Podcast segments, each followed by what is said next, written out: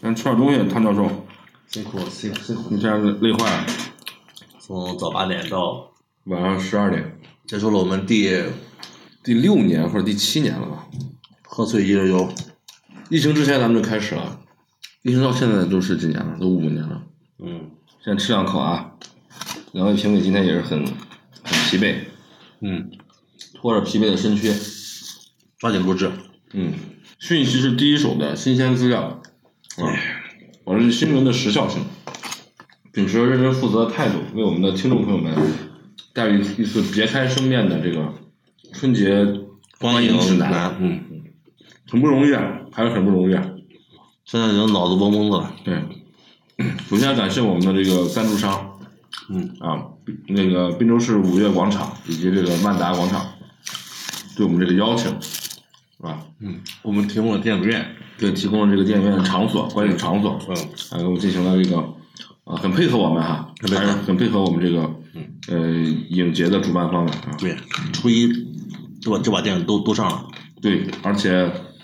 也没有给给我们呃有什么阻力和困难啊，就是审查上面活动审查上没有任何的阻力啊，没有我们没有顺利的买到了票，对对对啊，看到了想看的电影，对，对，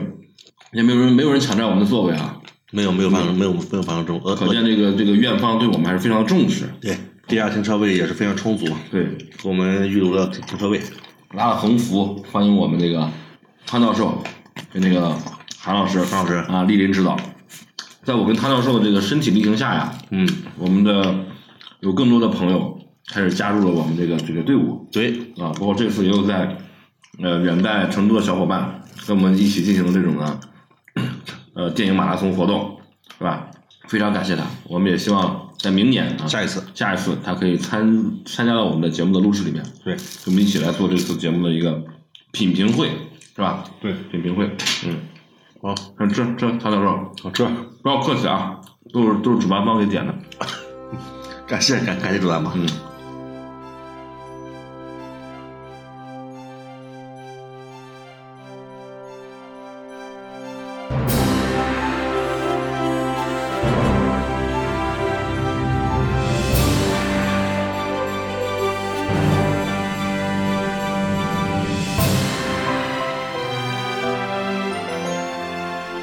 大家好，我是老韩，这里是海交电台。大家好，我是老汤，对，汤教授啊，啊，汤教授，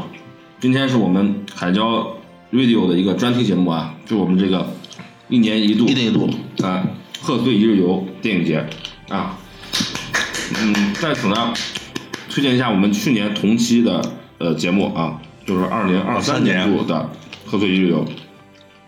今年是二零二四年的贺岁一日游啊，对，嗯，有很多朋友呢，可能对于我们这个嗯电影节还不是很了解，嗯，我就向大家介绍一下。首先啊，我先来介绍一下我们的这个节目背景啊。相信有很多新的听众啊，包括新的影迷朋友们，对于我们这个啊贺岁贺岁一日游一日游这个电影节还不是很熟悉。不不了解，其实我们也也是一个非常有历史的一个电影节了对了，啊，从现在开始已经举办到第六七届了。六六七届，对，反正第一届在是具体哪年我也不记得了。 已经忘掉了，哎，但是我们也是一个非常正规啊，规范，规范，逐步的走入正轨的这么一个是吧？电影节，电影节哎，我们每年这个看电影这个日程表哈、我们都会很认真的用这个 Excel 表格，表格把它把它列出来，列出来然后包括每次这个电影的开销哈、嗯我们也会非常精确的计算下来啊。对，我们有专门的财务同事，对啊，会我们我们处理，还有我们的外联部啊，给我们拉一些这种赞助，大是家吧？对，啊，非常感谢我们这个各位同仁对我们这个电影节的付出支持，啊。我们两个作为这个电影节的创始人，嗯，在此向大家表示一个感谢诚挚的问候和真心的感衷心的感谢。对啊，祝大家这个新年快新年快乐嗯，给大家大家拜年了，拜年了，拜年了，拜年了。那我们这个电影节的宗旨呢，就是在每年的这个春节档，嗯，用一天的时间啊，完整的看完这个呃春节档的这个主力节目啊，像比如说这种的年番是，比如说那个《熊出没》啊什么的，我们可能选择性的跳过啊，嗯，这种就会把这些啊，把儿童的还给儿童，啊对成人的留给成人，是吧？所以说今年呢，我们也是选了五部电影来进行我们的这次这个呃贺岁档最佳影片的一个角逐。嗯，今年一共一共是七部电影还是八部今年一八部共电影是呃七八部电影，什么电影？对我们排除了一个《熊出没》，熊出没还排除了一个猪八戒，猪八戒猪八戒类型的一个一个动画片啊。对，这来我就给大家介绍一下我们本届嗯这个一年一度贺岁一日游电影节的一个活动流程，好，是不是？对，首先呢，我们要先对今年的贺岁档的五部五部电影，我们选的五部电影啊，来进行一个推荐度的排名。嗯，这个推荐度排名呢，是我推荐你在春节期间去电影院观看的这么一个推荐程度。对，可能内心并不代表我们对这个电影的一个完全的一个打分好好好坏，嗯是不是？对嗯。然后在推荐之后呢，我们会在私下给大再说一个我们个人对这个电影的那个喜好程度的一个排名，是吧？这个可能跟推荐程度是不不完全匹配的，嗯对吧？在这个之后呢，那我们就要进入这个剧透环节，来聊我们对每一部电影的一个看法。嗯，每部电影聊完之后呢，我们来说一下我们这次对这个呃最佳电影的一个选择，好，对最佳导演的一个选择，嗯最佳男演员，嗯最佳女演员，嗯，好吧，再加个最佳配角吧，不管男女，一个最佳配角好，现在最佳配角啊，我们我们就以这这这这几个层面好，来给今这次的这个电影 这这这么多，啊，啊啊，这么这么这么电多影，电影节嘛，啊，对，好，嗯嗯，好，那我们先进行这个推荐度的一个排名吧。排名好啊，我们用热烈掌声有请我们的汤教授来给我们进行今天的贺岁档电影节推荐度的一个排名，大家掌声欢迎啊！我们请请汤教授上台啊！感谢感谢感谢啊，对，汤教授推，咱们咱们从推着轮椅已经上来了。啊，对，咱们从第五然后往上说吧。嗯，先介绍入围影片吧。入影片，嗯，本次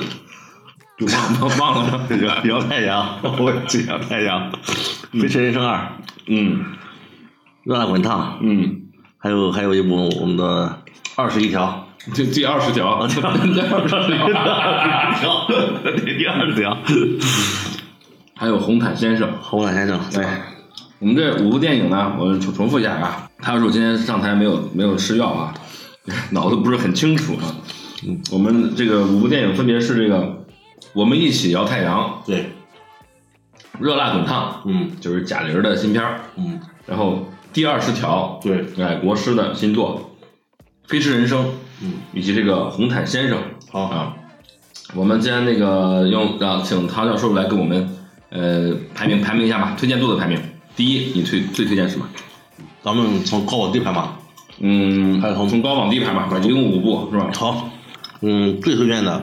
排名第一的是第二十条，哦，你的第一推荐是第二十条，，对，嗯，简单说一下为什么，不要剧透，故事完整，嗯，有笑有泪，有笑有泪，嗯，还有就是演技精湛，小故事，但是内容比较深刻，嗯，以小见大，对，对对对对对，好，利益高啊，对。汤教授对第二十条的一个评价，嗯，那你排名第二的，第二个推荐度电影是什么呢？在我心中有两部电影并列第二，就是《我们一起摇太阳嗯，》和《飞驰人生二》。哦，和《飞驰人生二》，对，哦嗯，这个这个为什么呢？嗯，就是比三三， 比就是比三四第第四第第五第第四第五名要好一些，好一些。哦，好的，一会儿我们详细到单部电影再说啊。嗯那排名第二三二三是并列，第四是谁呢？第四第四就是《热辣滚烫热辣滚烫》，，对，这个为什么？就是因为它比它比没有第二、第三好，对，啊，比它第二、第第五三差一点儿，对，比第五名好一些。对对，非常有说服力啊，啊，不是，非常有说服力。嗯嗯，那那第五名呢？哇，第五名，第五名的话就是我们的红毯先生红毯先了生，对，为什么把它排到第五呢？因为他没有他不如前四啊个好。对。 非常好，非常好。嗯，感谢唐教授的发言啊，嗯嗯非常学术，非常有说说服力，说服力。嗯嗯，有逻辑，有逻对，辑，有逻辑，有非常有逻辑辑！啊。那我来说一下我的这个排名。咱们古人有一句话啊，叫这个“英雄所见略同”。好，哎，嗯，我跟汤教授啊，我们作为这个呃评委会的主席啊，这个常年来的搭档，我们对于这个四部电影的推荐程度还是非常一致的。嗯，我也认为第二十条是非常推荐大家在贺岁档来看的啊，它又是有青少年是吧，也有家庭，对，同时还反映这个社会社会社会事件，嗯同时又笑点比较密集，嗯，嗯，我觉得可能它的这个接受度更高啊，可以满足那个更大的那个群体，公约数。嗯，来来来，我们喝喝一个手上的这个这个威士忌啊。好威士忌，嗯，对，燕京文燕京威士忌。燕京威士忌，嗯，感谢燕京给我们提供的赞助，对。然后第二呢，我这里跟呃唐教授稍有区别。嗯嗯我出于私心呢，我会把这个摇太阳嗯，排到第二。好，当然了，我也觉得它跟这个《飞驰人生》的差距不大。嗯在我心目中都是很真诚的好电影，嗯是吧？嗯当然了，可能受到这个我们的观影顺序的影响哈。。对，当我们看到《飞驰人生》的时候，那时候下午的第四场，这下午嗯，全山中第四场第四场，呃，四五点钟又刚吃了饭，确实有点困。对，所以说，呃，本年呢，这个呃《飞驰人生二》就很荣幸的成为了我跟汤教授的这个这个补教电电影，这补教电对影，对，我们分别都在这这这场电影里面睡了一会儿啊。对，睡睡，我大约睡了二十分钟到半个小时左右。 对对，唐教授呢，我不知道他睡了多久，但是唐教授是优先打起了这个呼噜。对对，这个呼噜里面都有这种对电影的鉴赏和这个有认可独到的理解。对对对啊我们都能都能听出来啊。就那个，就是 那个声音都能听出来，这个对这个电影的认可。好， 对我们觉得这个这电影还是不错的哈，而且我不错不错在我睡醒之后，我也看到这个电影的高光时刻和它的最后的这个结尾。嗯，没有没有耽误，我认为这个是呃，韩寒比他上一部要好，是吧？对，我上一部，我我我认为比上一部要好。嗯，上一部是什么？其实我们已经忘掉了，对，哎，然后 然后这个这个排名第四的呢，那我就是这个贾玲儿的这个这个热辣滚烫了。嗯，我觉得他是对于相对于上一部作品来说，嗯，进步很大。哦，因为上一部的这个呃这个呃欢迎，李焕英啊，我是没有能坚持看完的。哦，哎，我看了一半儿，感觉非常气愤。为什么呢？我我就是觉得他这种，呃，消费情怀呀、然后煽情啊，嗯然后那种很无聊的语言上的那个搞笑，嗯让我觉得很难受，哦，是吧？其实那部电影没看完，我就把它划到跟开心麻花啊，呃这一类的这种这种垃圾片儿里面去了，知道吧？但是这次的话，呃，一个是在在电影院里看的嘛，嗯再一个就是觉得，呃，它进步很大，对，毕竟是翻拍嘛，对对对对对对对对，剧本有保障，对对基本我的，嗯，那最后呢，就是这个红毯先生。往前正，嗯，我这要说明一下，好，我认为红毯先生是一部非常好的电影，嗯但是我为什么把它放最后呢？我觉得他选错了档期跟赛道，他不应该在这个贺岁档，嗯，而且披着一个贺岁的搞笑片儿的外皮卖皮，来跟大家同台竞技。它有一种这个营错位营销啊，它包括前期前期，你首先宁浩嗯就是一个喜剧片导演，前期他的一些宣发呀、也在仿佛在告诉大家这是一部喜剧片，这边，但其实我认为它是一个相对严肃的一个很荒诞的黑色幽默，有很多的讽刺嗯和社会议题表达的一部一部作者性电影。嗯，啊，他已经脱离了那个那个呃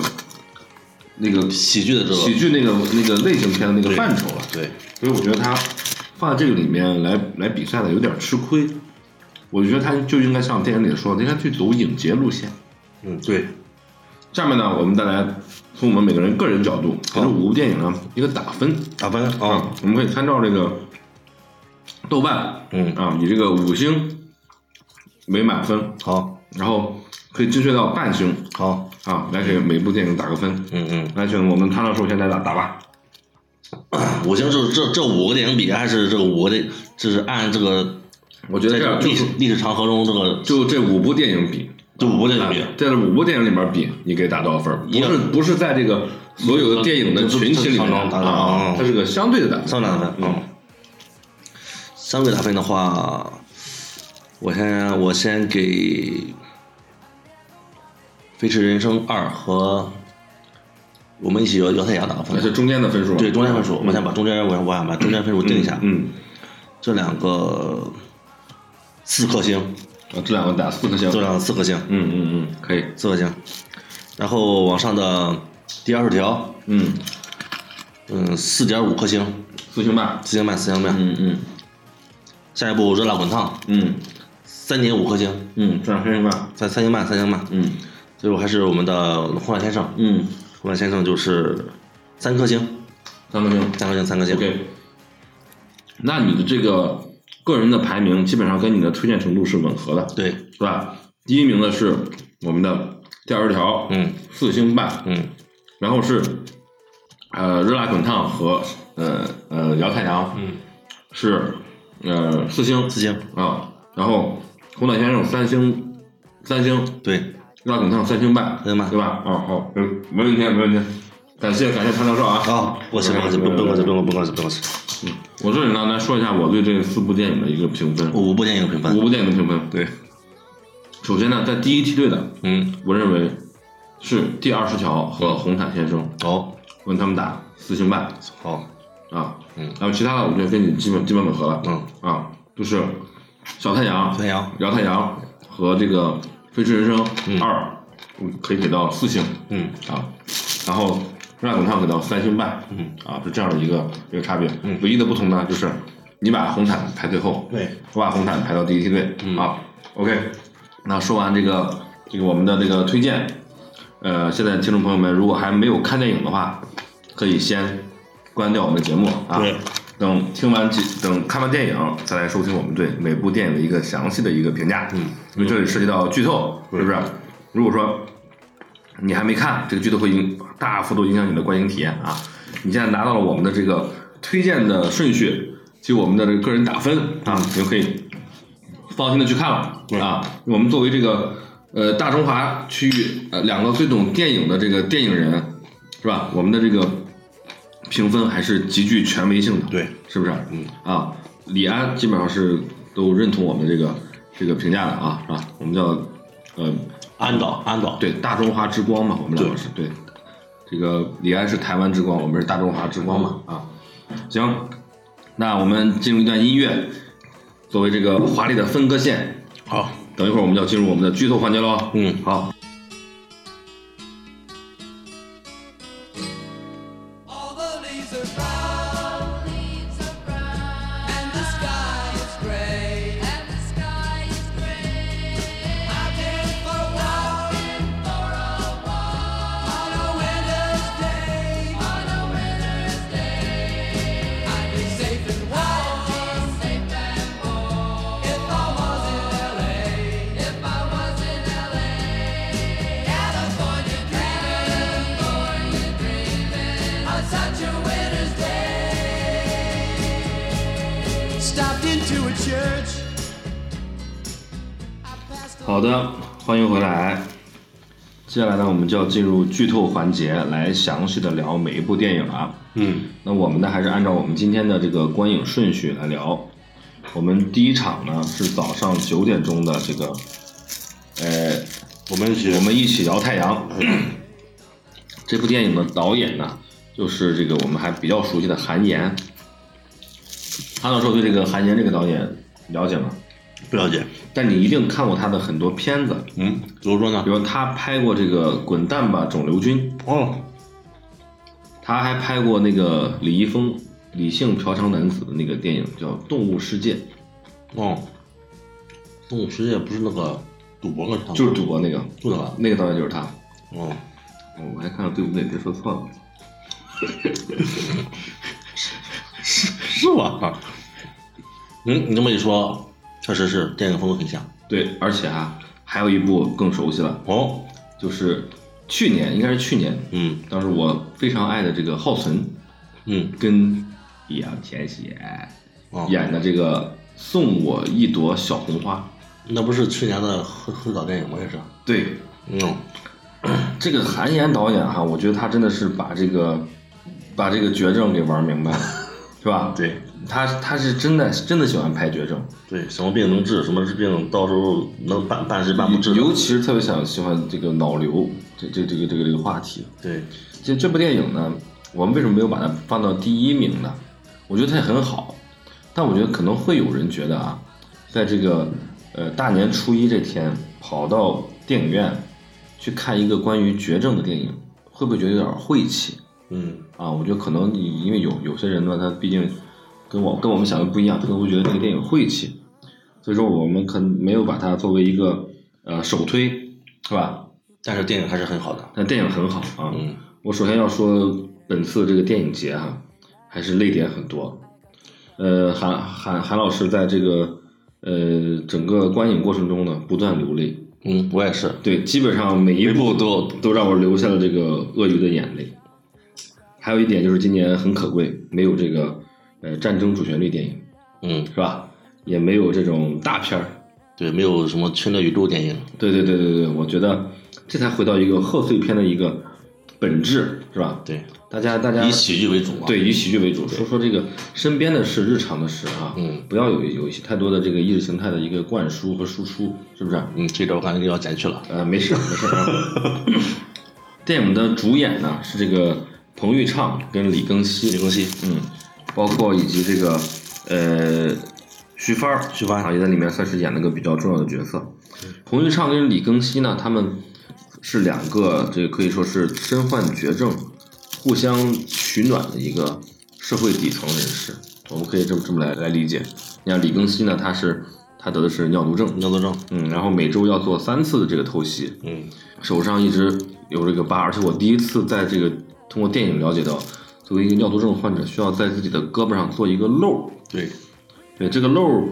通过电影的一些讲述，原来它是把这个动脉跟静脉连在一起，嗯，是吧？这样可能是它是不是循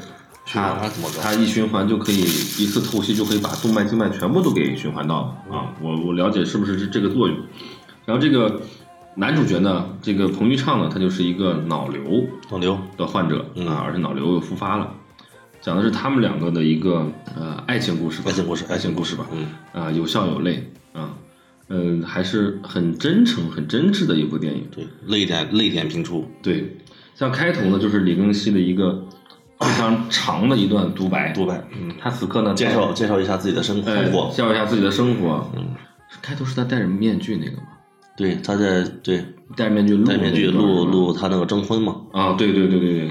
这个你你对这部片你有没有比较印象深刻的这个桥段呢？嗯，这个这个桥段非常非常的深刻了，是是是哪个地方？是因为是因为刚开始嘛，嗯影片刚开始他在讲述他生活，嗯我自身呢嗯，有一些晕血和晕针，哦哦 刚开始呢我就看到就感觉已经有一些四肢无力，握不起拳头，没有力气了已哦，经，就不是开始身生理不适了啊。嗯对，已经是有点晕了已经，嗯但是确实两个人两个年轻演员嘛，嗯，嗯，人物塑造的很鲜明，就彭彭昱畅也算是那种什么小小小表演艺术家那种状态了，是吧？对啊，年纪轻轻演了那么多戏啊，嗯演技演技非常好，大家有目共睹。对，但是李庚希这个演员，从《漫长的季节》的时候，我就说这个一定是个好演员。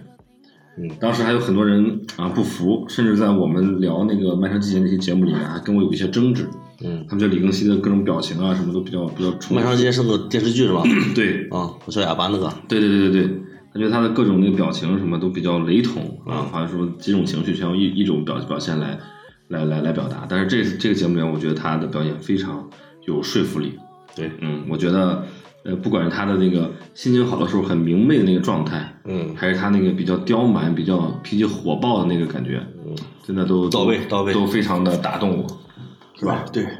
这个故事的这个起因呢，源自于这个李庚希呢，希望通过征婚的方式来找到一个，呃，等于说是肾源肾源的一个捐赠者啊。他就在他的这个肿瘤一个病友互助群里面去发了一条自己的一个征婚视频，等于是，对，他希望能找到一个同样身患绝症，但是呃愿意跟他在一起的人。他也是他也是在一定环境下才发的，对对其对，实他当时遭遇了一遭遇了一个一个那个也是崩溃生崩也溃瞬是生间吧也。是生活的小事，对，因为你在这个病痛的折磨下的话，人是挺脆弱。很脆弱的。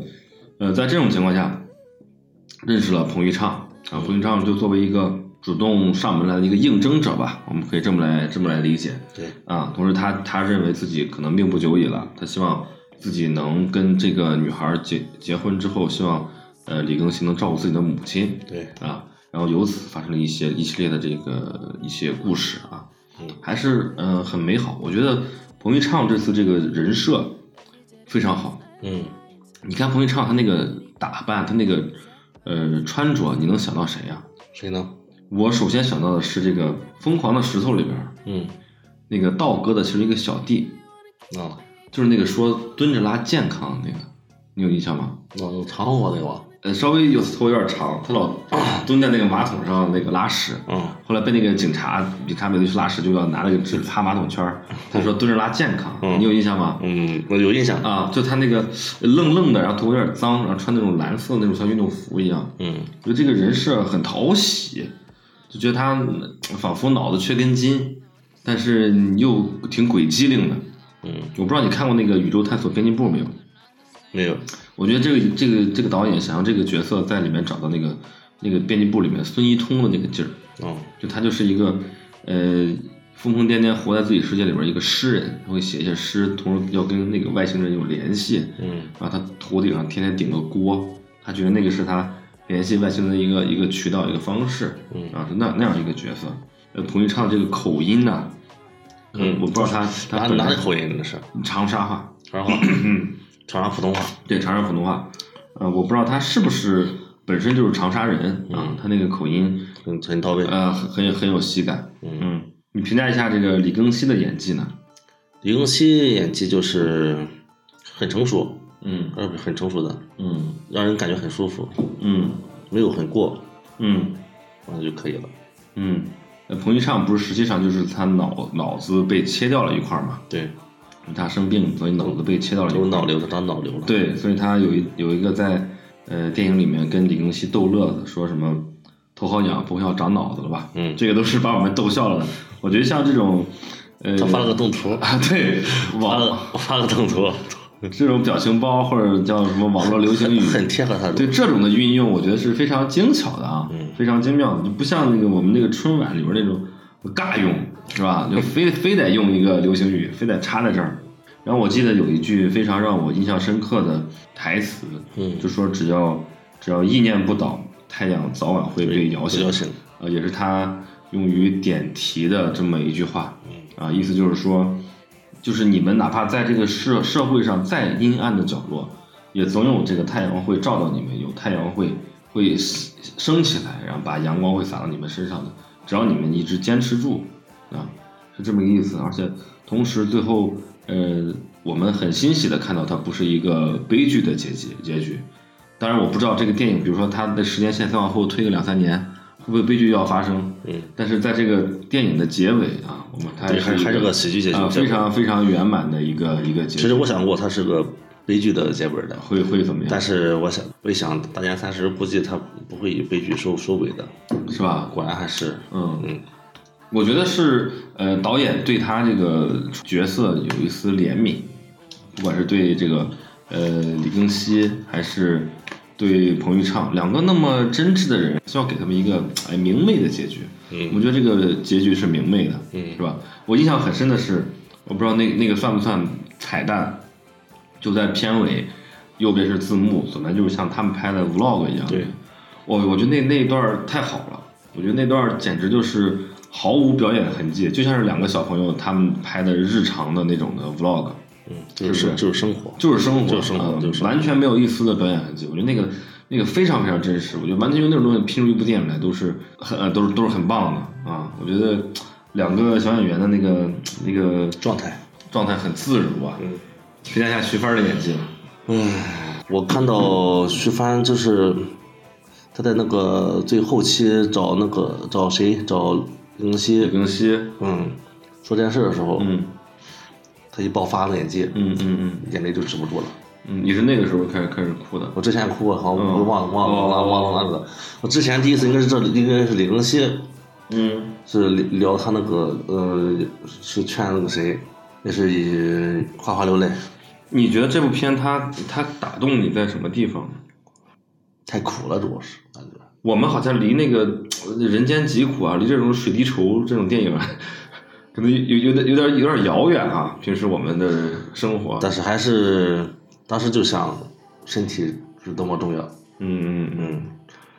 尤其看到他们在这个苦难的生活中呃爆发出来那种很蓬勃的、很强劲的那种生命力啊，对，让人觉得很很可求可生可敬，求生能力还是对嗯每个生命这种的都都有这种的。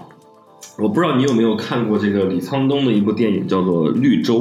绿洲应该是没看过，我多次在节目里面提到提到这这个电影，嗯就是那个薛景求啊、主演的，他是演他是讲的是什么呢？是一个一个那个智商也不太高啊，然后呃有点坏，但是满心内心比较善良的这么一个一个刑满出狱的这么一个人员啊，嗯他因为找不到工作，他去他去那个给别人送货什么的，嗯就送去到别人家里面，家里面有一个，呃，而尤其是那个人还是他入狱之前，他是因为撞死了对方的父亲，所以住了，所以进了监狱。嗯他的一个脑瘫女儿在家里头，嗯他就给他送东西的时候，就把他女儿给强奸了。嗯然后两个，然后就有一种那个施暴与与与那个受虐之间那么一种一种很病态的关系，但里面透露出来那个情感是非常真实的，因为在这个世界上他只有另外一半，你知道吗？就是作为那个那个脑瘫儿，他可能这一辈一生也不会有这个性生活，嗯然后作为那个被社会遗弃的那么一个刑满释放的人员，也不会有有一个女女的愿意真心接受他。嗯就在这个世界上，就是我我只有你，你只有我，嗯所以就像这个电影里面，就两个人在社会很底层、很角落的地方，呃，互相取暖，然后绽放出最夺目的那个光芒那种感觉，你知道吗？然后我推荐你去看一部这个叫叫《绿洲》啊，如果你喜欢呃这我个不我不喜欢，其实我不最不喜欢看这种人间纪录片儿，啊我就很反感看这种片儿啊啊啊嗯我很反感，我主要是啊，啊，但是你需要有人来表达这些东西嘛？呃对，效应，对对对，它因为这些东西确实是实实在在存在的，对对对对，他呃，我们我们不不能那个视而不见，是吧？对，其实我有一个东西一直没想明白，哦，为什么要把肾给这个李庚希就一定要死呢？人不是说可以那个有一个肾也可以活吗？我可以捐一个肾给他，然后我自己再留一个肾，是不是他？不能定向定定向捐赠，真的吗？这不检查出说了吗？父母都是可以定向捐父赠的，母父母是可以的，夫妻之间就不能定向捐赠吗夫，妻是可以的，夫妻不是三三年以后吗？三年之后才能定向捐赠。对，哦他不是说好像是有什么牵会牵扯到利益什么的，哦，怕这种假结婚来做这种捐赠的这种情况。对，所以说我当看完这部电影之后，我当时一个感想，就是说我愿意用一个肾换这样的李庚希，嗯呃，当我的妻子的话，嗯，你愿意，我我愿意。嗯，这样说话不腰疼，都愿 意，算了，但是真的很让，很真的很让人喜欢啊，这个李 嗯庚希嗯啊，他长得有点娃娃脸，嗯， 对，然后他有的时候那个表情管理不好的时候，一扭一那个眉那个眉眼皱在一起的时候，其实是不太好看的，可以说不好看。就他他那种长相是典型那种小孩没长开那种长相。他年龄不大吧？年龄不大，那不到二十岁可能，甚至可能啊二十出头，二十岁应该到了，呃，可能吧。呃，我很喜欢，从他演沈墨的时候新，新生代嘛，新呃生我代，我我就开始喜欢他。嗯嗯，小花，这他虽然跟刘浩存是一个类型的哈，但是比刘浩存演技确实强强得多。他都说很恐怖这个戏，嗯，如果他有那种骨子里边有那种骚劲儿在里边。 这就哪儿骚了？我不认同，多么清纯啊！嗯，刘很浩存，我跟你说是， 啊，是你这么一说，好像是啊有那。种感觉在里边嗯儿。刘浩存是有感，但是零零七是没有没有没有那种底蕴的。嗯，好的。呃，咱们这部电影说有点长了，哦对了，长又长了。最后我总结一下，我特别喜欢这种呃四两拨千斤的方式，就是嗯好的台词呢，你不需要刻意的说出来，就是通过那种不经意的方式，不需要苦大仇深，不需要轰配乐、轰情绪，是嗯吧？就是让他很平实的说出来，这就是我对这个这个电影的一个一个感受。啊嗯，就是生活嘛。对，多次在这个过程中流眼泪。嗯啊，确实是眼泪确实止不住了，真对是。，最后呢，这部电影的名字在结尾的时候，我看到它英文名字叫叫《Viva la Vida》，嗯啊，是来自那个酷玩的一首歌，嗯，就是“生命万岁”啊。我们也祝每一个还生活在苦难中的，不管是生病的人，还是经济上啊什么有各种困难的人吧，希望他们都能坚持下去啊。嗯，只要你呃的信念不倒，是吧？对总有一天会摇醒太阳，哎呀哎哎，都会照太射阳到你。对好，那我们来插入一首这个酷玩的《维巴拉维达》啊，我们进入下一部电影。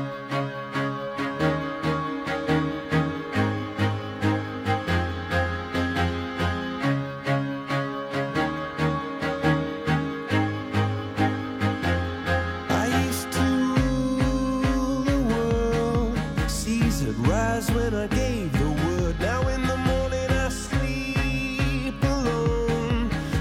the streets I used to own.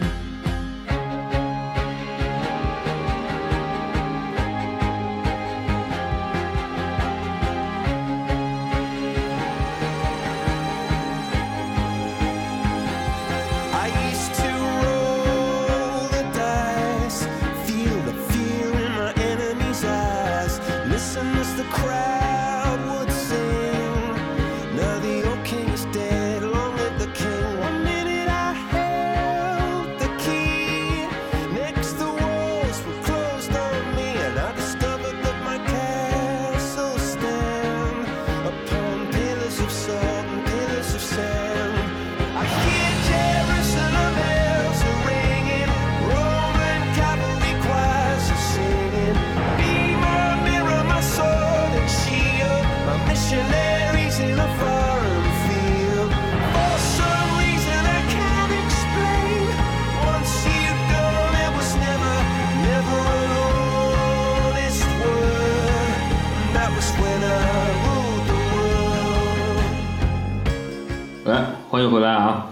接下来呢，我们就来看我们今天的观影的第二部电影热辣滚烫《，热辣滚烫》。热点最高的，呃，我相信很多朋友对这部电影是最期待的，嗯，而且很多人，比如说，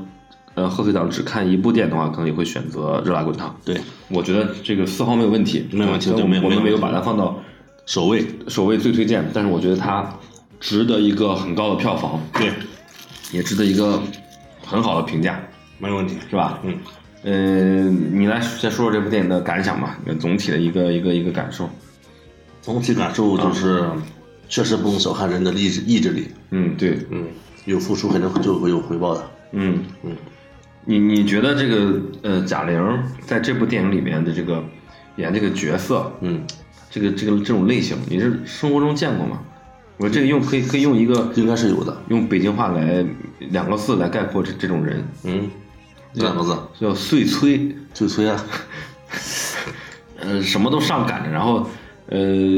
老老给别人付出，然后不求回报，你看着他都生气那种，呃，看着他生气，他就是有点儿，就是他主要还是突出善良，主要是。呃但是软弱，对对，有软弱也是，可能也是因为他的，嗯、软弱性格啊，还有这个体型啊，都各方面都有原因嘛。而且你看他在电影结构上，其实在前期他留了一些没有解的扣子，嗯就比如说他给没给他妹那个签字，嗯，是吧？对，包括包括后面那个他那个伴娘，啊、有没有去当伴娘？有没有伴娘当伴娘啊这个都是在前期没有当时给你解开，对但他后来用通过倒叙的方式给你回来，他每一个都答应了，他都是干了那个自己最憋屈，然后最能恶心自己、成全别人的那个做法，是吧？对，他他电视台专访演那个对访对，谈，每一个人都在利用他，连貌似看上去对他最好那个表妹，也是在彻彻底底的利用他，是吧？对甚至这个雷佳音饰演这个教练，对跟他也只是一个露水情缘，人家没有把你当回事儿，是不是？对。但是最后我们看到，像这样一个碎催，在他整个经历了这个完全的蜕变之后，变成了一个有有自我的人，是一个坚强的人。对，而且，呃，他不再会被外人所左右啊最后雷佳音约他出去吃饭，他是拒绝了的，对是吧？他已经不是那个就是逆来顺受的那么一个状态了，他就在通过这个整个过程，他找到了自己。对，他有了自己的一个信念，要要要赢一次嘛。对对对，啊，你认可这个贾玲在前期那个说话的方式吗？其实啊其实我也真其实也可以，嗯但是主要是贾玲她，她之前参加综综综艺参加太多了，给给人的印象太深，太根深蒂固了。，对，给人的那种印象太深了。嗯、呃也包括之前电影的风格也是，嗯，所以你你我你看他的那个样儿，你就觉得他是演的，他就是装的，那玩意儿就不可信，有这种感觉吗？就是她就是演的呀，呃，对，但是你好的演员，你不能让人看出来你是在演啊。可能就是因为印象太深了。其实可能演的没有也没有毛病，就是因为印象深的缘故。就是我们作为这个电影界的泰斗哈，我们还是奉劝这些演演员一句，是吧？好嗯、你们如果想在这个荧幕中给大家塑造角色，就要在生活中少出现，少出现。对啊，真的不要过多的去参加综艺，是吧？好自为之啊，嗯不要 不要那个什么钱都因为你曝光的越多，对观众对你越了解，就对你这个人越了解，对你塑造的角色就越难。越南立得住。，嗯对，你就、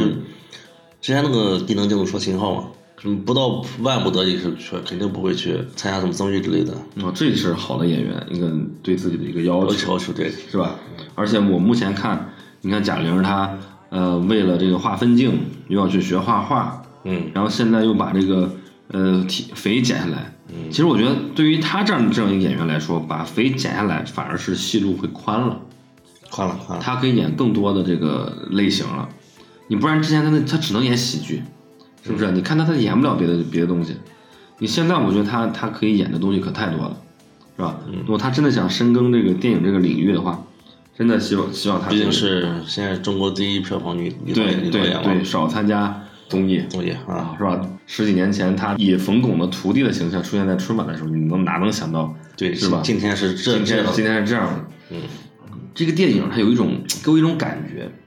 就是用这个姜文的话哈、我是为了这碗醋才煮的这盘饺子，嗯是吧？嗯，我相信我我坚信，嗯他为了减肥的这个事儿，他去找了这样一个剧本来拍了这部电影，这个本身是一个非常非常高明的一个营销手段，嗯而且从他宣布拍这部电影之后，嗯到电影正式上线，嗯，他甚至牺牲了上春晚的机会，就一直不露面儿，对，直到今天电影正式上线之后，铺天盖地的宣传，宣传和访谈全部放出来。对，我这个这个太聪明了，太聪明了啊太聪！明也也太鸡贼了，对。啊而且这怎么说呢？这部电影它的原著我不知道你看过没有，我没有就是来自日本的那部《百元之恋》，嗯它的主演呢是安藤英，嗯啊，呃，我认为它的原著呢，呃，原片是一部呃比较平时的一个那种小品性的一个呃，算是艺术电影吧。啊啊，他就讲了一个一个这种所谓的废柴，嗯一逼用没有的一个一个胖女孩，一步步的通过在拳击中找到自我的这么一个过程。嗯。她也没有没有，他的那个语言版的转折是个什么点儿呢？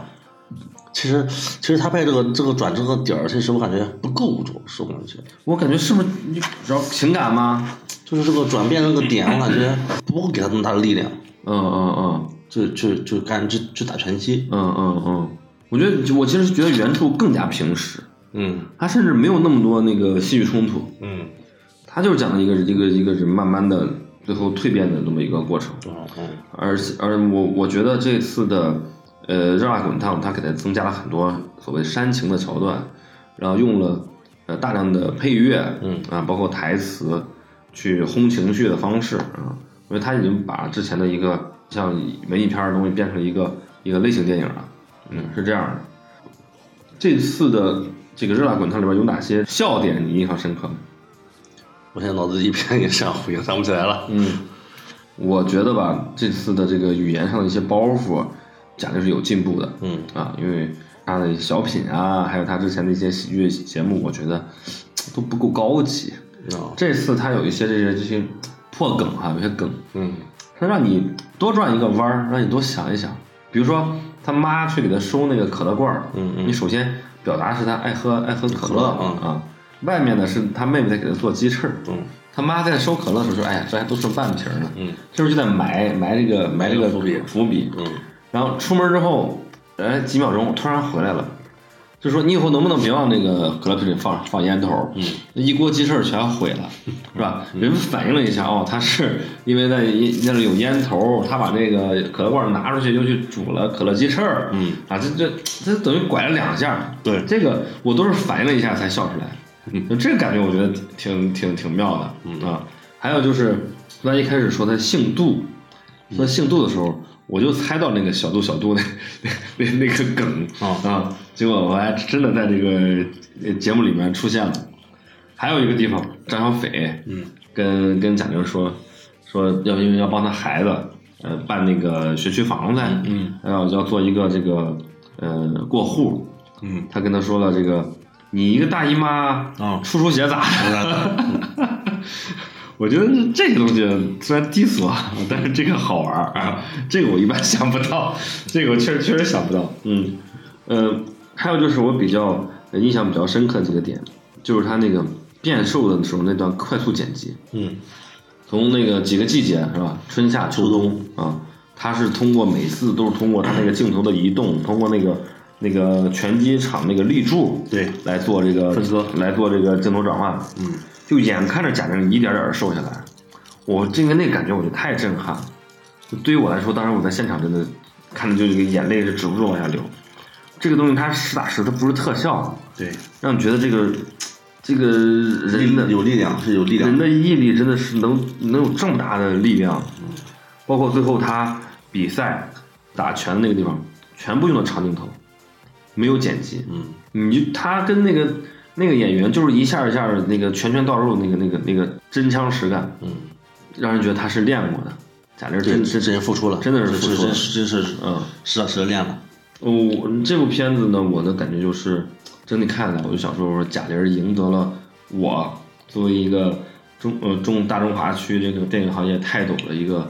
呃尊重，嗯啊，赢得了我的尊重，嗯，我觉得她她她值得，值得，她值得，值得。啊，看着我们日益发福的身躯，对，再看看贾玲这个是不是一百斤的这个意识，对，我们接下毅力来我们接下来我们也减减肥，减肥，来干干了这病。嗯嗯，这这个我想用一个这个呃，之前别的电台来评价杨过的啊、一句话，嗯，来评价这个杜乐莹这个角色啊，嗯就是世人待我以轻贱啊，我却报之以歌啊。嗯，善良，对善良，主旋律就是就是善良嘛。我觉得这部电影啊，它哪怕没有剧情，就拍一部贾玲的减肥纪录片儿，它也一样好看。减肥纪录片儿， 减肥纪录片儿也对，我觉得他这个在减肥这个事儿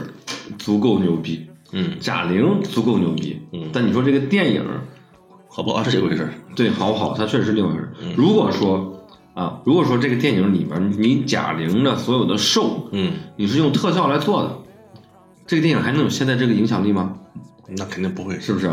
这个它是戏里戏外合在一起了，对是吧？对，而且它这个成了它一个最大的一个噱噱头噱头确实太足了。我觉得这种电影它首先它不可持续啊，它不可复制啊对。你不能要求每一个演员都像贾玲一样瘦一百斤，是吧？对，那不那不可能嘛主。要之前他基数也大，对他他也是吃到二百一，然后最后又又收回来的。他这叫什么呀？这叫变弯道超车。嗯，借他工作嗯机会还减个他肥，超了个近道，他等于说是这旁门左道。咱从电影来说，是吧？嗯对，我们学院派也是不是太特别认同，嗯，但是但是效果是不错的。效果不错，效果不错。好，那接下来啊，呃，我来这儿插一首这个原版《百元之恋》里面的呃配乐嗯啊，我当时看完这部电影之后，就对里面的配乐的印象非常深刻啊，我们来听一听。もうすぐこの映画も終わるこんな私のことは忘れてねこれから始まる毎日は映画になんかならなくても普通の毎日でいいから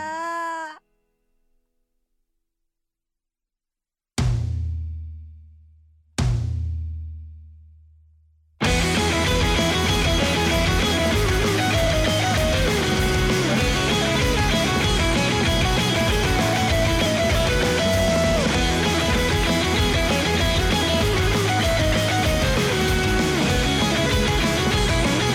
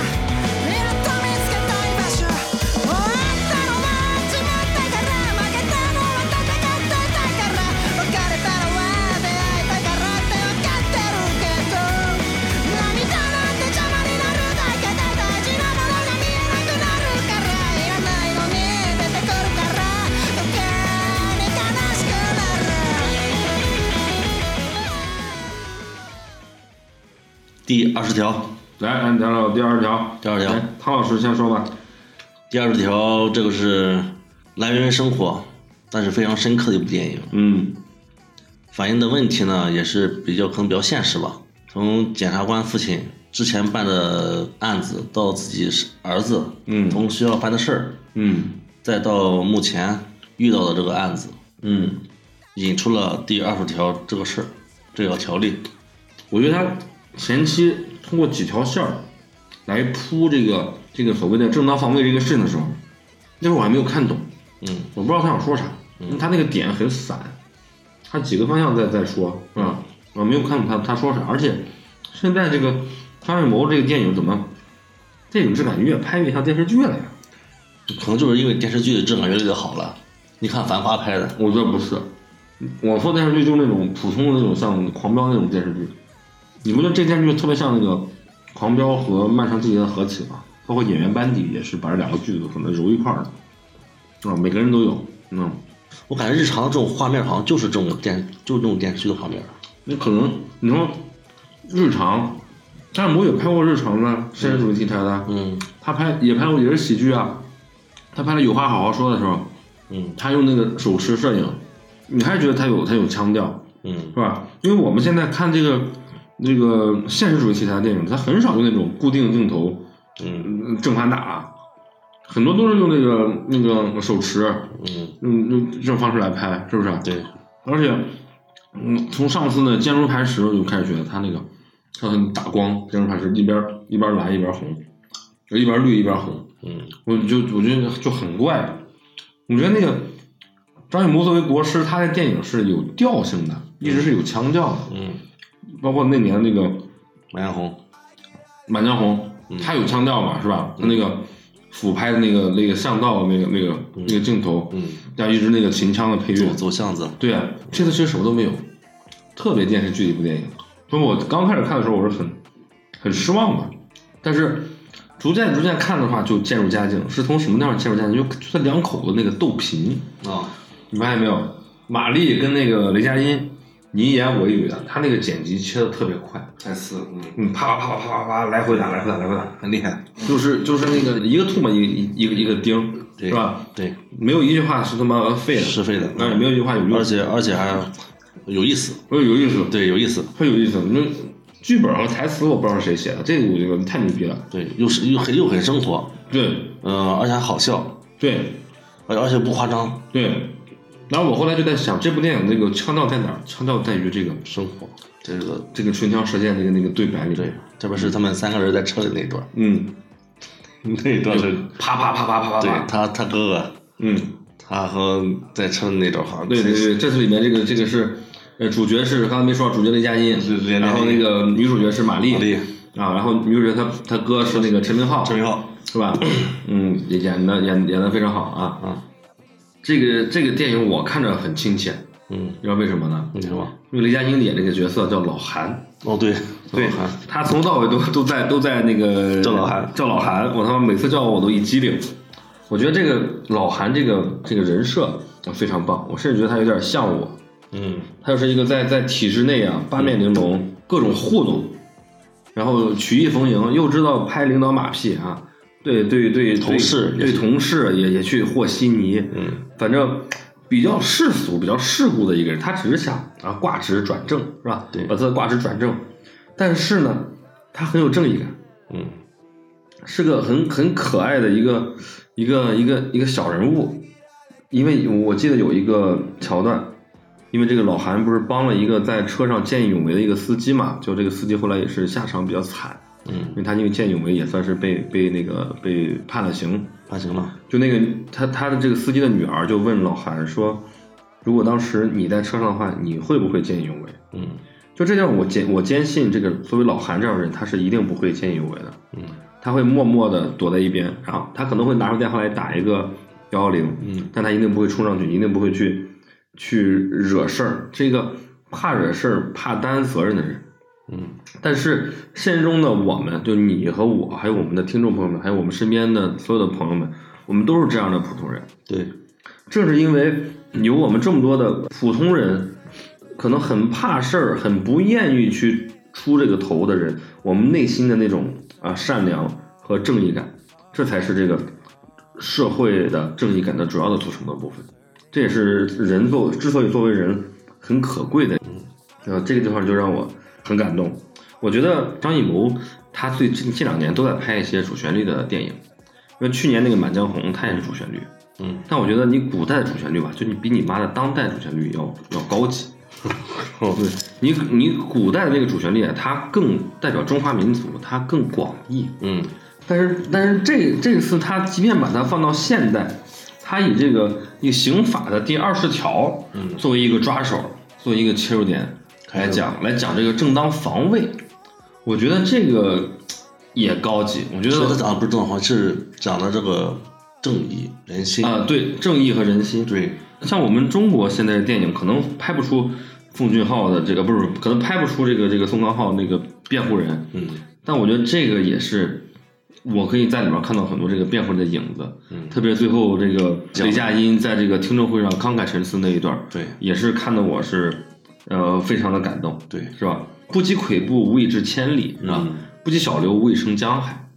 呃，我们虽然现在还拍不了更宏大的东西，但我们至少可以拍一条法律，是吧？拍个二十条，嗯，二条，啊，最后像我们就像这个每一位有正义感的，可能可能胆小啊，可能唯唯诺诺的这个普通人，向他们、呃致敬致敬啊！正是因为你们啊，才才会有那么多呃让人感动的事儿发生，是吧？啊，好，好，嗯，这部电影我们就就说到这是儿啊啊，推荐大家去看、嗯啊！我们两个都是对这这部电影是呃高高评价呃高评价的、高高推荐，高推荐的啊！好，那我们插一首音乐啊。嗯，推荐。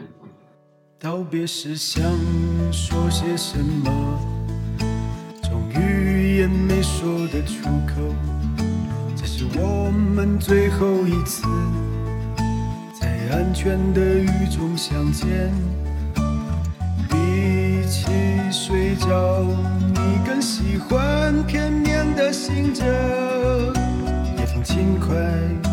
枕着暗夜。轻轻遮盖。祝你好运，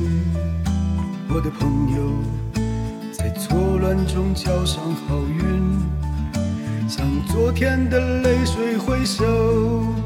新的泪水就在前头。这种等待让人相爱，名列身败。下个今天。会在何时凝眸到来？好，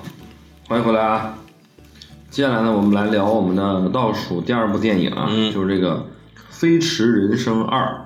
嗯，呃，《飞驰人生一》的剧情你还记得吗，唐教授？嗯，飞升一的这事我还是很记得很清楚的，你讲讲吧。因为我去做足疗店的时候，飞驰人生免费电影， 光看着飞驰人生，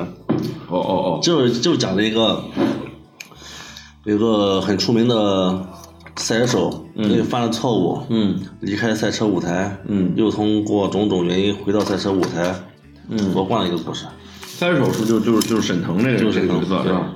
《飞驰人生》应该也是我们俩一起看的，对是吧？那应该是第几届的这个电影节，我也忘了。我也，这部新片呢，本来我也没有抱太大的这个希望，嗯，对于我们来说有一个劣势哈、他来参赛有一个劣势，对，就排到了我们这个倒数第二部电影。嗯，而而是饭后的对那部那部那部电我影，们当时都都都比较困，嗯嗯，所以这部电影我们能聊的也不多啊，因为我们可能中间错过了一些一些这个这个桥段，桥段啊，但是具体的这个故事脉络我是看出来了，对，它整体这个呃前期的这个故事框架，就是一个相声里边这个，呃你要教徒弟，但是你徒弟远远比你要强，嗯啊，让你师傅还得绷着，还得还得还得装，嗯啊，就就这么一个一个桥段。这个范丞丞饰演这个赛车手呢，感觉是一个天才赛车手，赛车手是吧？呃，其实比沈腾和他和这个那个叫什么来着？嗯易尹正易显梅和尹正他们那个水平都要高，而且他们也是在最后这个决赛里面首先拿到了名次的。对，最后能不能获得这个团队的第一，其实是看这个沈沈腾腾的名次哎，对，因为这部电影呢，它我们也能感觉到韩寒对这个呃赛车的一个热爱，对以及那种那种真挚吧。如果说那个呃一秒钟是张艺谋对写给电影的情书的话，啊，嗯我觉得这个《飞驰人生二》就是韩寒写给赛车的情书，而且我们通过他这个系列，我们可以了解到了很多这个呃赛车方面的赛车拉力赛的一些具体的这个操作场景啊，包括他们的一些术语啊，然后是怎么运作的，怎么来比赛的，甚至规则是怎么样，都是通过这个电影给我们建立起来的。啊，我觉得甚至接下来我们接下来我们也可以去看一些这种，呃，赛车拉力赛了，是吧？对，因为还是说这个运动在中国还是受众群体比较小嘛，对，他是想推广推广这这项运动。啊我觉得赛车这个东西好浪漫。嗯你记不记得他最后快要冲线之前，嗯，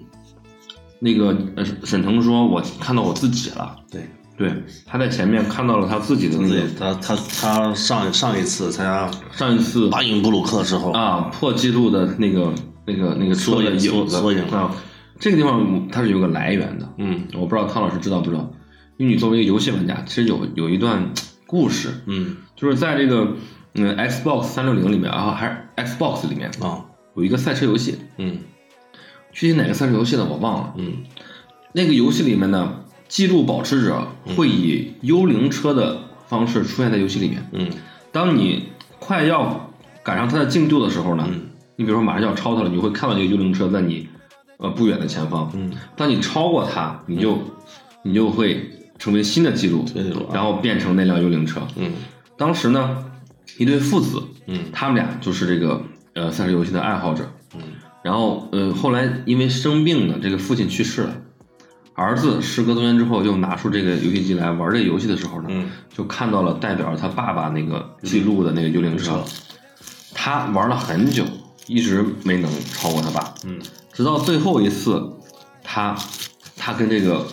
赛车齐头并进了，嗯，他只要再超过去就消失了。呃，那辆幽灵车就消消失失了，了就变成他自己了。嗯，所以他最后想了一想，就是他就没有去超过那辆车，然后他爸爸那个记录一直留在这个这个车里，这也是个非常感人的一个游戏界的佳话吧，可以说是。呃，韩寒一定是在这个地方借鉴了这个故事，是吧？他把他自己的幽灵车放在了里面，最终跟他合体，是吧？他超超越了他自己，超越他自己，快了零点零一秒。对对对对对，呃，我还是蛮喜欢的。我如果他不是排到了倒数第二个的话，我觉得他我对他的评价可能会会还还要高一些会更高一些，看得看得还要认真一些嗯，但是我觉得，我觉得韩寒最早他是用那种语言上的那种机锋啊，还有一些语言幽默嘛，幽默来来打动听众的，不管是在他的观众的，不管是在他的小说里面，还是在他电影里面，嗯，但是我今天这几部电影里面看的，我反而觉得在语言方面，他好像是他是个弱者了，对他确实是？吧？可能嗯，对，应该是嗯不如不如前几部语言上编排多较多。我觉得其他的电影是不是因为，嗯，都在往喜剧片去做呀？所以这方面增加了很多的那个巧思，反而之前最擅长语言上的这个这个韩寒的电影，他这次里面倒成他的短板，我觉得是这样的。充满满了，嗯，嗯，特别是第二十一条，确实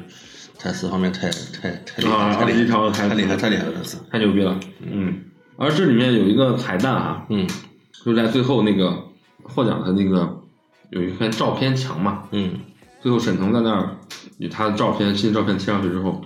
我就在看那个历届的冠军获奖者的那个那个照片，照片啊，其中有一个是那个《封神》里边那个季发的那个扮演者于适，啊啊有一张他的照片。啊，嗯，我知道有很多听众很喜欢于适啊，看的时候可以去多多关注一下那个镜头啊。他那时候还有没有什么要补充的？对于这部电影嗯，没有了，大家还是去电影院看吧。好，推大家去电影院看收看这部电影啊。嗯，好，那我们来插一首歌曲，我们飞快的进入最后一部电影了。跟着感觉走，让它带着我，梦想的事哪里都会有。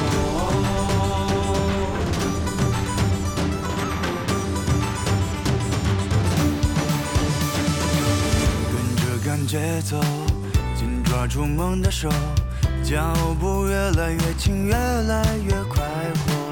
尽情挥洒自己的笑容，希望就在不远处等着我。跟着感觉走，紧抓住梦的手，蓝天越来越近，越来越温柔，心情就像风一样自由。突然发现一个完全不同的我，跟着感觉走，让它带着我，希望就在不远处等着我，跟着感觉走，让它带着我，梦想的是哪里都会有。美梦成真，心想事成。跟着感觉走，紧抓住梦。欢迎回来啊！接下来进入我们今天的最后一部电影，就是来自宁浩导演的《红毯先生》。鉴于汤教授对这部电影的评价并不高，我们请汤教授先来说吧。主要是主演，主演叫什么来着？主演剧里叫什么来着？娄德瓦、刘伟驰刘，伟驰。我嗯，我没有看明白他给刘伟驰立的是个什么样的人设，嗯，所以说没怎么看懂。嗯，你不知道你他这个电电影里边对于刘伟驰是一个正面还是一个负面的一个一个情绪吗？对，我觉得这个《红毯先生》这部电影，他想告诉我们的就是，就是用一句网络流行语，就是说，说大人嗯，时代变了，啊就你按照你的规则已经走不通了，啊，你所认为的那个理论和你所坚持的那些教条，在这个时代已经不适不适用了。嗯我认为啊，这个在内心里面，这个呃宁浩，包括他在电影里面所饰演那个导演叫林浩，嗯他跟刘伟驰他们是站在同一战线的，都是被这个后浪拍拍死在沙滩上的这些前辈，嗯那些老人儿，这些电影人，这些艺人，他们所坚持的那，不管是你像呃宁浩想去走影节，想去获奖，刘伟驰想呃好好的拍一个摔马的一个镜头，嗯他们都是想兢兢业业的把把这个电影拍好，把自己的工作完成好。那刘伟驰拍摔马不是为了得为就是为了得奖吗？啊，也是为了得奖，但嗯是这是就像刘伟驰不是自己说嘛，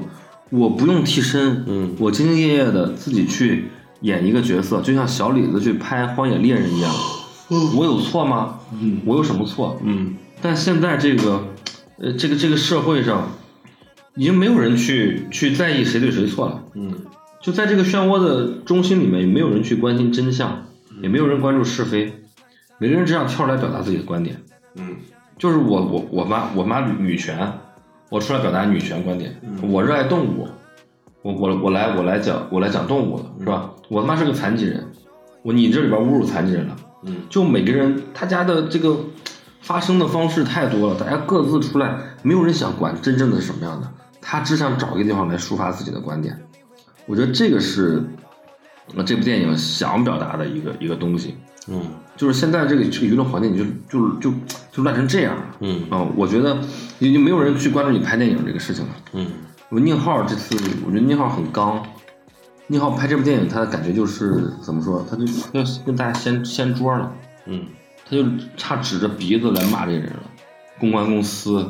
这些网络上的所谓意见领袖，嗯，不管是小粉红也好，什么女权主义者也好，还是这种环保爱好者也好，去他就去就指着鼻子骂这些人。嗯我觉得他内心他是跟刘德华是是站在一起的，你知道吗？嗯，我主要是还是主要是刘德华这个人物人物这个形象不太高大嘛，形不是形象太高大，嗯，形象也，而且还是没有摸清楚宁浩到底想把刘德华这个角色塑造成一个什么样的角色。就是他他是一个就是他很轴的一个人，你就他认为应该道歉的事儿，嗯那最后他也去通过各种办法想着通过这个 D 站是吧，抖音，嗯去跟他当时被他撞了那个的车的车主去进行一个道歉，嗯但是对于他关系到他演艺生涯的大事儿的这个所谓虐马事件，嗯就是打死不道歉，是吧？那个提词器都告诉他了，你就应该道歉，嗯他就宁愿说我捐两百万，我也不道歉，嗯因为我认为我没错。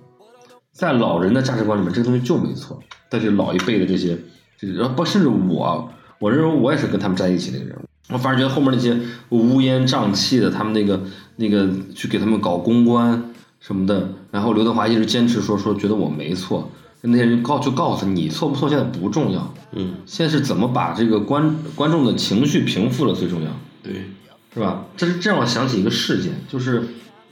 集合网那个呃《美国末日二》那个事件，嗯，你你有印象吗？没有，就是当时那个节目出来之后，呃，集合网呃盛赞《美国末日二》，嗯，就引起了很多人的那个反感。不满，对，因为他们觉得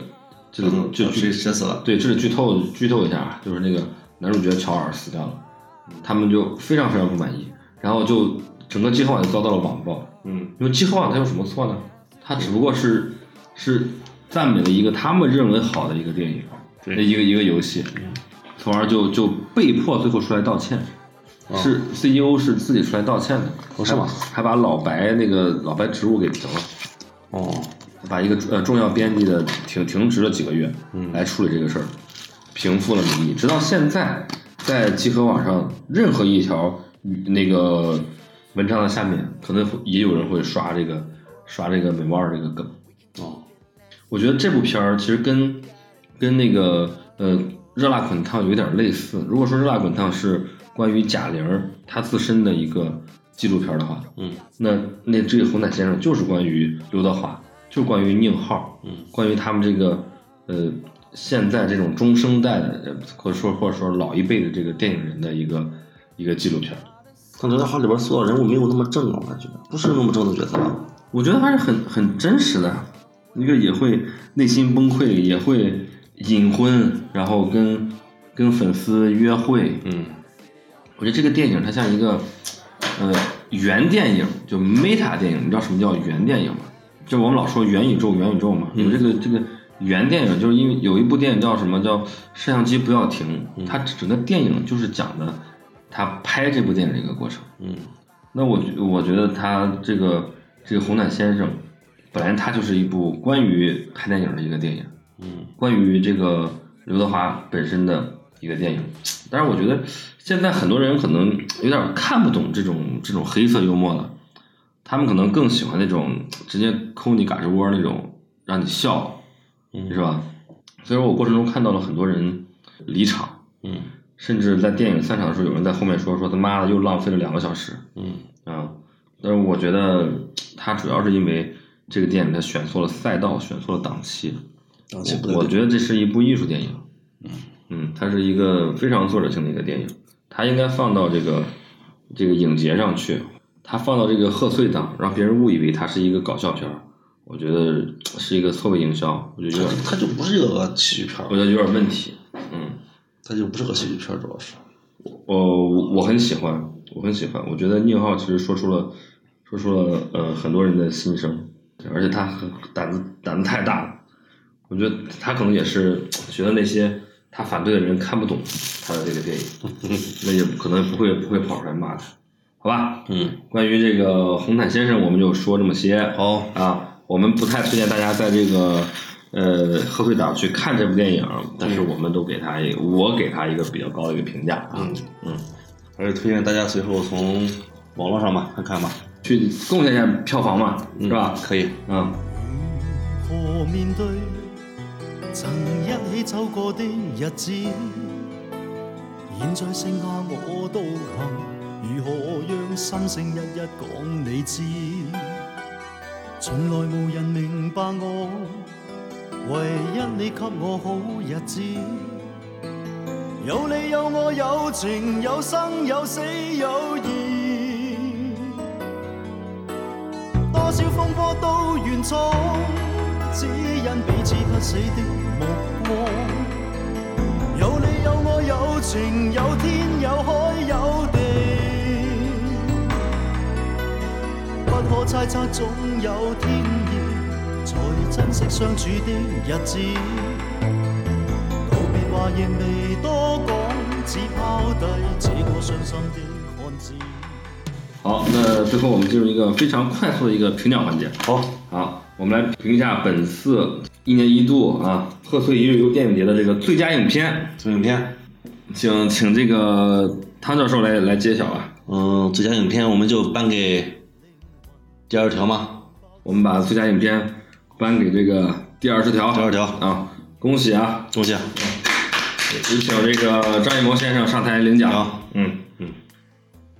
好，谢谢。好，谢谢啊。嗯，那接下来呢，我们再来颁我们这个最佳导演最佳导演，啊。好我我建议啊，好这里我建议我内定了啊，丁丁，啊，我们把这个最佳导演颁给这个我们呃宁浩导演啊，呃，我很欣赏他的勇气和他在这部电影上所拥有的这个野心，嗯，下功夫了。所以我觉得他这是一部关于整个电影界的电影啊，嗯甚至关于现在整个娱乐场、整个呃网络时代的这么一个电影，嗯啊，以小见大啊，呃，勇气可嘉，嗯啊，我们邀请呃有请这个宁浩先生上台来领奖，行，好，鼓掌。好好好，下去吧，哎，好注意注意台阶，注意台阶啊！嗯，来来，接下来了，我们来颁发我们的这个最佳男主角和最佳女主角。嗯，我我我先来颁发这个最佳女主角，女主角吧。啊，我们我们那个呃各提一个名吧。好各提一个名啊先请这个潘教授，嗯来来来来评评。那我就提李庚希吧。你听李庚希是吧？嗯嗯，我以为你要提贾玲呢。本来我也要我也要提李庚希，啊李庚希，李那庚既希。然你提了李，你提了李庚希呢，啊我我提贾玲吧。好，贾玲。啊，为了这个鼓励她在这个减肥中所所做出的这个牺牲和、好和对自己努努力努力，嗯，好。那具体谁来获得这个奖奖项呢？嗯，我们来进行一个非常非常现代、非常公平、非常有说服力的一个一个竞选。嗯啊，就是十六讲的部。好好哎，我然后我代表哎，你代表李李庚庚希希嗯啊，我代表贾玲好，谁赢了就是谁啊？行石头剪子布，石头剪子布，好。嗯好，我们恭喜恭喜贾啊贾玲来来获取了今天的这个最佳女主角，哎，请贾玲同志上台啊！哎，好，太瘦哎呀，太瘦了，太瘦了，啊！哎呀，这不要反弹啊啊啊！好好，好拿你的奖杯，啊，对，好好好好好，好，下去吧，下去吧啊！啊，下一个好，快快快，哎，接下来呢，我们来颁发给我们这个最佳男演员，男演员男演员啊男演员还是我们各自提一个名吧。来，嗯潘教授，我提的话，我提我提沈腾吧，你提沈腾啊？啊，啊，那那你喜欢沈腾，哦那我就来提这个雷佳音吧。梁林啊啊，那我可以换吗？我不，那我换彭昱畅吧，啊，你你你换彭昱畅，啊我换彭昱畅啊，那你你你选择彭昱畅啊我换彭昱畅好好好好那这样的话，我们还是进行一这个个非常公平的一个一个一个竞选啊。嗯好来，石头剪子布，不好哎，我们来恭喜彭昱畅啊，获得我们这次这个贺岁一日游电影节的影帝。好，啊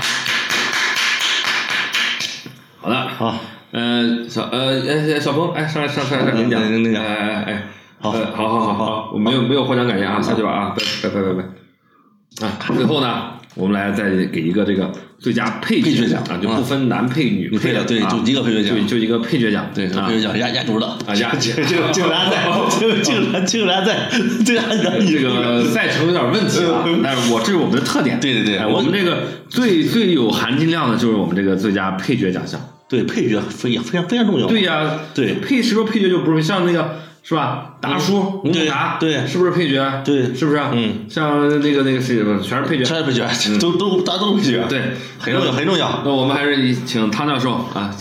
进行提名。嗯，我就提提徐帆吧。然后你提徐帆，嗯，那我来想一想，本来我也想提徐帆，呃，我想想，我想啊嗯想，还是谁讲？想想，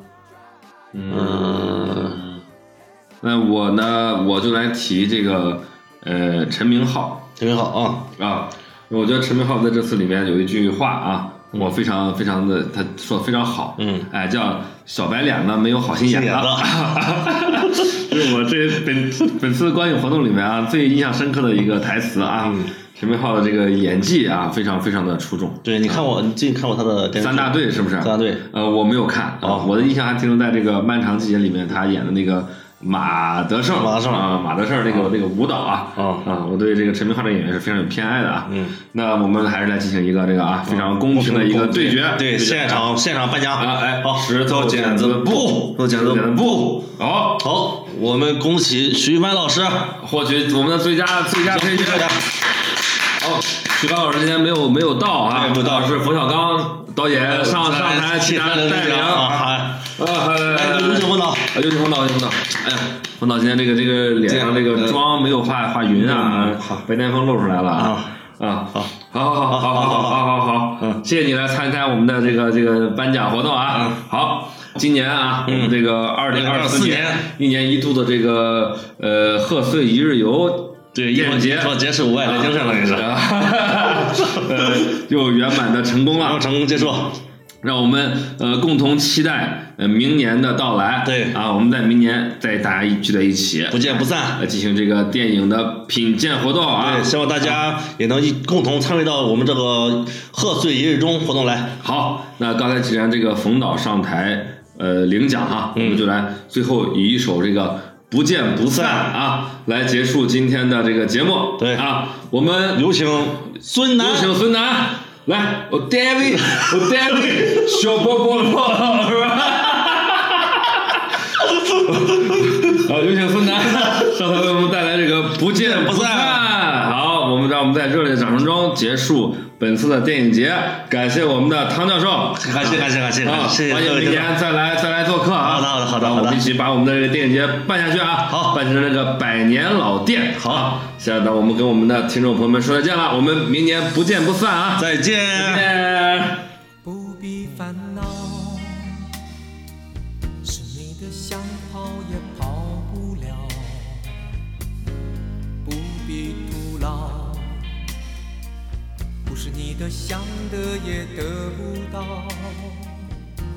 这世界说大就大，说小就小，就算你我有前生的约定，也还要用心